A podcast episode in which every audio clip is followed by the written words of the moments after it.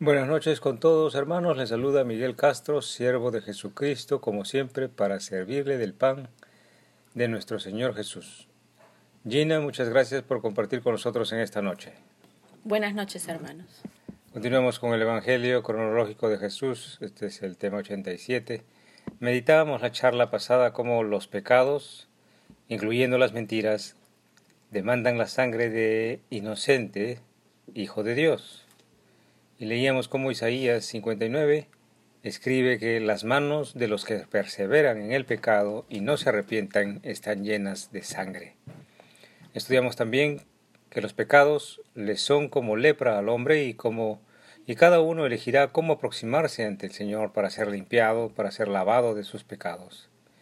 Yo le recomendaba que se aproximara al Señor tal como este leproso, que rostro en tierra, le suplicaba con humildad a Dios, al Señor Jesús, que lo sanara. También estudiamos que los hombres elegirán de su enseñanza, de la enseñanza de Jesús, aquello que les conviene, solamente aquello que les agrada, pero no harán exactamente como Jesús lo ordena, sino que harán su propia voluntad como este leproso que desobedece la palabra de Jesús, de no decir a nadie quién lo había sanado. Continuemos leyendo el Evangelio en la línea del tiempo. Esta noche Jesús sana a un paralítico. Oremos. Padre Celestial, te damos gracias esta noche por reunirnos en este momento a los pies de tu palabra, Señor. Ayúdanos a entender y a parte de nosotros mismos tus enseñanzas, porque para eso viniste, Señor, y por esto también moriste en la cruz para salvarnos de, nuestra, de nuestros pecados, para perdonarnos de nuestros pecados. Bendito y alabado seas, Padre Celestial. Leemos la Escritura en el nombre de Jesús, en el nombre del Padre, del Hijo y del Espíritu Santo. Lucas 5 del 17 al 26. Aconteció un día que él estaba enseñando, y estaban sentados los fariseos y doctores de la ley, los cuales habían venido de todas las aldeas de Galilea y de Judea y Jerusalén, y el poder del Señor estaba con él para sanar. Leamos algunos detalles adicionales a este pasaje que nos menciona Lucas, o perdón, Marcos. Marcos 2 del 1 al 12. Entró Jesús otra vez a Capernaum después de algunos días y se oyó que estaba en casa. E inmediatamente se juntaron muchos, de manera que ya no cabía ni aún a la puerta y les predicaba la palabra. Juntando estos dos detalles de Lucas y de Marcos, sabemos que Jesús estaba en Cafarnaún y dice la escritura en casa, y esto es en la casa de Simón Pedro, como se relata en otros pasajes de la Biblia. La escritura dice que su fama era tal que muchos de la misma Galilea venían a escucharle, como también de Judea y también de Jerusalén. Es como decir que venían de Arequipa y de Tacna a escuchar a este hileño que habla las cosas del maestro. En el detalle que leeremos más adelante encontramos que escribas y fariseos venían a escucharle.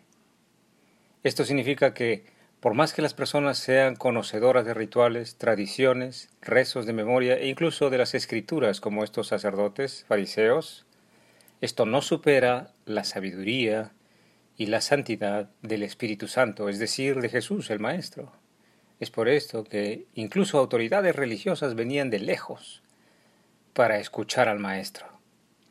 ¿No le parece que hoy en día también debe ser así, que los hombres se agolpen para escuchar la enseñanza de las Escrituras de la mano del Espíritu Santo? Lucas 5 del 18 al 26. Y sucedió que unos hombres que traían en un lecho un hombre que estaba paralítico, procuraban llevarle adentro y ponerle delante de él. Pero no hallando cómo hacerlo a causa de la multitud, subieron encima de la casa y por el tejado le bajaron con el lecho, poniéndole en medio delante de Jesús. Marcos detalla que son cuatro los que cargan a este paralítico hasta el techo de la casa y que hacen una abertura en el tejado para poner al paralítico delante del maestro. Meditemos algo importante. En este pasaje, estas cuatro personas conocen del poder sobrenatural del Maestro para sanar y por eso le traen a este paralítico. La sanidad del paralítico, en este caso particular, depende de que el paralítico esté físicamente delante de Jesús, ¿verdad? Porque había una multitud y no podían darle noticias del paralítico. Jesús no hubiese sabido del paralítico que este paralítico tenía esta condición a no ser de que alguien se lo haya hecho saber, ¿verdad? Pero ahora Jesús está a la derecha de Dios Padre en el cielo y Él ve y escucha todo lo que sucede, pero así también es necesario que aquel que esté enfermo, como todos los hombres, en pecado, vengamos a Él, nos acerquemos a Él, perseveremos, aun si tendríamos que entrar a, a casa a través del tejado para estar delante del Señor Jesús, el sanador. ¿No le parece que para entrar por el tejado de su casa y ponernos delante de Jesús para sanidad, deberíamos perdonar setenta veces siete, amar a los enemigos, deshacernos de la avaricia, la lujuria, el odio y la frustración, y entrar en oración para que Él nos sane? Al ver él la fe de ellos, le dijo, Hombre, tus pecados te son perdonados. Entonces los escribas y los fariseos comenzaron a cavilar, diciendo, ¿quién es este que habla blasfemias? ¿Quién puede perdonar pecados sino solo Dios? La escritura dice que Jesús, al ver la fe de ellos, este, este pasaje no solamente se está refiriendo a la fe de las cuatro personas, que perseveran en poner al paralítico delante de Jesús. En este caso, la fe de estos cuatro de perseverar en las cosas buenas, de estar cerca del Maestro, son dignas de imitar. Pero también se refiere este verso a la fe de los otros que están presentes, como los escribas y fariseos, hombres religiosos naturales. Jesús dice, Ánimo, hijo, tus pecados te son perdonados como lo detalla Mateo.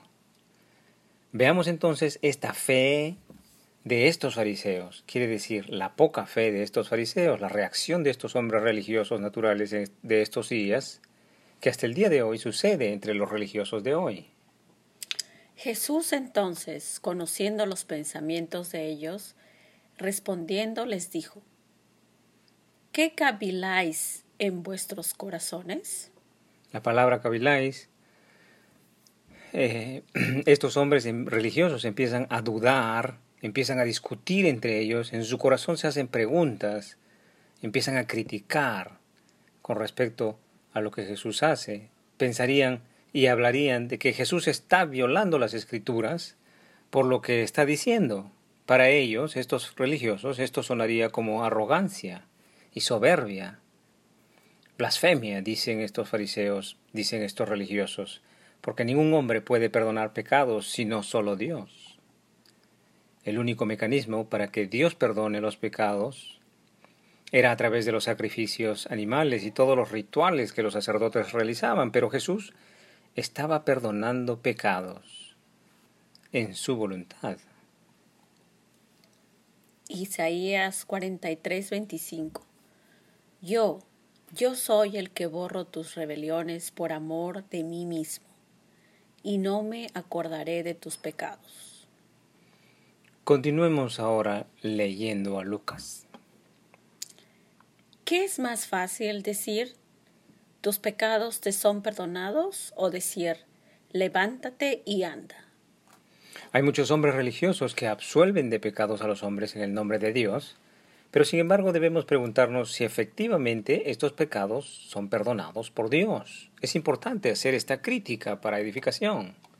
Con seguridad este paralítico en ese entonces habría asistido a realizar sacrificios de, expiación para el perdón de sus pecados en su templo, con la esperanza de sanar, de sanar. Pero sin embargo no había sanado. Aún los hombres religiosos hayan ejecutado los ritos y tradiciones religiosas, este paralítico aún no había recibido perdón de sus pecados de parte de Dios, ¿verdad? No porque los hombres absuelvan pecados en el nombre de Dios certifica que los pecados son perdonados en el cielo. Jesús pone prioridad anterior a la sanidad, el perdón de los pecados de este paralítico. Esta es la misión del Salvador. No solamente perdonarnos de nuestros pecados, sino enseñarnos a mantenernos en santidad, alejados del pecado, de un comportamiento maligno, destituidos de la gloria de Dios. El perdón de los pecados es mayor a la sanidad porque nos abre la puerta al cielo. Cuando Jesús perdona los pecados de este paralítico sin proveer la sanidad todavía, nos está diciendo que la parálisis severa de esta persona es consecuencia de sus pecados. No es la única causa, pues aprendemos que otras discapacidades también son para la gloria de Dios. Juan 9. Al pasar Jesús vio un hombre ciego de nacimiento y le preguntaron sus discípulos, diciendo, Rabí, ¿quién pecó, este o sus padres, para que haya nacido ciego? Respondió Jesús, no es que pecó este ni sus padres, sino para que las obras de Dios se manifiesten en él. Con seguridad la gran mayoría de las aflicciones y sufrimientos son consecuencia de los pecados de los hombres y no como en el caso del, justo Job, que siendo justo sufrió muchas aflicciones como prueba de que, los que han recibido gracia de Dios seguirán adorando a Dios sin importar las consecuencias, las, las circunstancias difíciles. Volviendo al relato de Lucas, Jesús nos enseña que muchos hombres religiosos cumplirán con los rituales de la ley para el perdón de los pecados y absolverán de pecados a los hombres en el nombre de Dios. Pero ¿podrán estos hombres decir levántate y anda?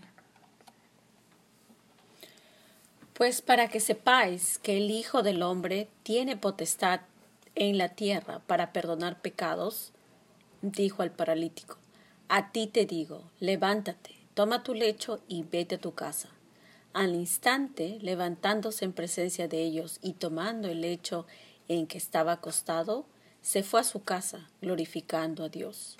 Y todos, sobrecogidos de asombro, glorificaban a Dios y llenos de temor decían, Hoy hemos visto maravillas. Jesús nos enseña que Dios mismo en carne propia es quien está perdonando pecados a este paralítico. Y la veracidad de lo que enseña Jesús es confirmada por la voluntad de Dios Padre que a la palabra de Jesús supera las leyes naturales y sana a este paralítico al instante. Algunos dirán que Jesús dio potestad a los discípulos para absolver pecados, como enseña la escritura en Juan. Luego Jesús les dijo otra vez, pasa a ustedes, como el Padre me envió a mí. Así yo los envío a ustedes. Y sopló sobre ellos y les dijo, reciban el Espíritu Santo. A quienes ustedes perdonen los pecados, les quedarán perdonados. Y a quienes no se los perdonen, les quedarán sin perdonar.